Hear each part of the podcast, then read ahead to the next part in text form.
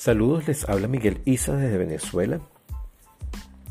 Soy creador, director, coreógrafo, investigador en el mundo del arte corporal y escénico, escénico musical.